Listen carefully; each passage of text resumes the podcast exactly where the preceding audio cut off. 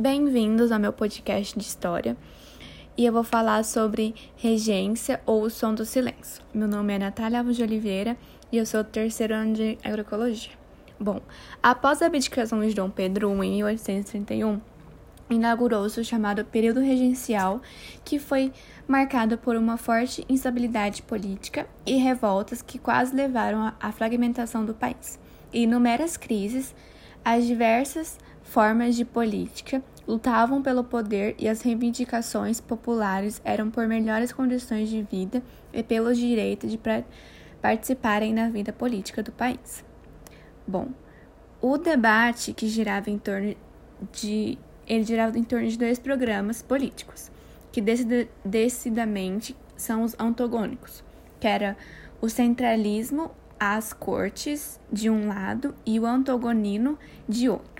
A discussão de um novo pacto constitucional previa que todo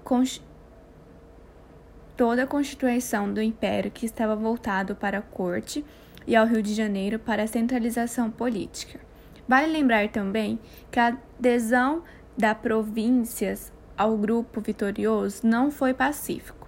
Pernambuco e Bahia estavam em condição de articular de forma consistente o autogoverno provincial.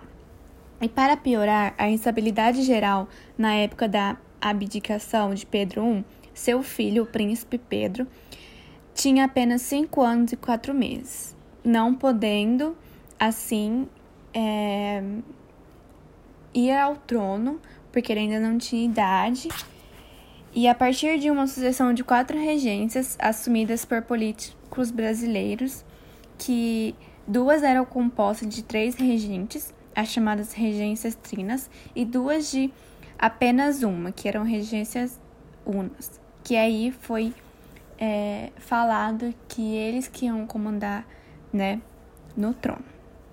Contudo, sem um rei no, no poder, passaram a contestar a legitimidade dos novos governantes, que estavam voltados à corte carioca. Foi uma abertura de um amplo debate que envolve a medida da centralização política e administrativa imposta pelo Rio de Janeiro.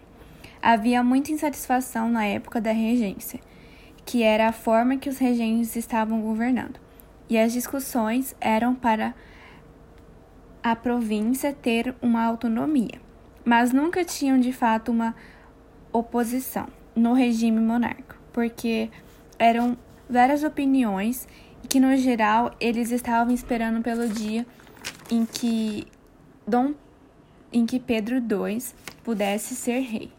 Mas enquanto o monarca crescia, cresciam também as demandas por autonomia.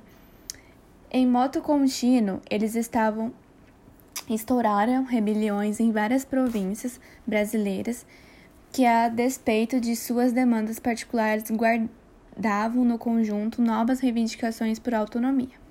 Quais insatisfeitas com os rumos tomados no Império, as lideranças passaram a introduzir tópicos poucos conhecidos.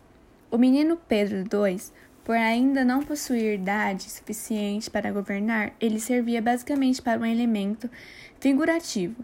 Ele estava ali sendo preparado, né, para ser um, um monarca e ele ficava meio que isolado no posto imperial, sendo criado com suas irmãs. Ele estudava disciplinas normais e também ele davam aula para ele de como governar, de como ser um político, de como opor é, suas opiniões para conseguir governar naquele momento.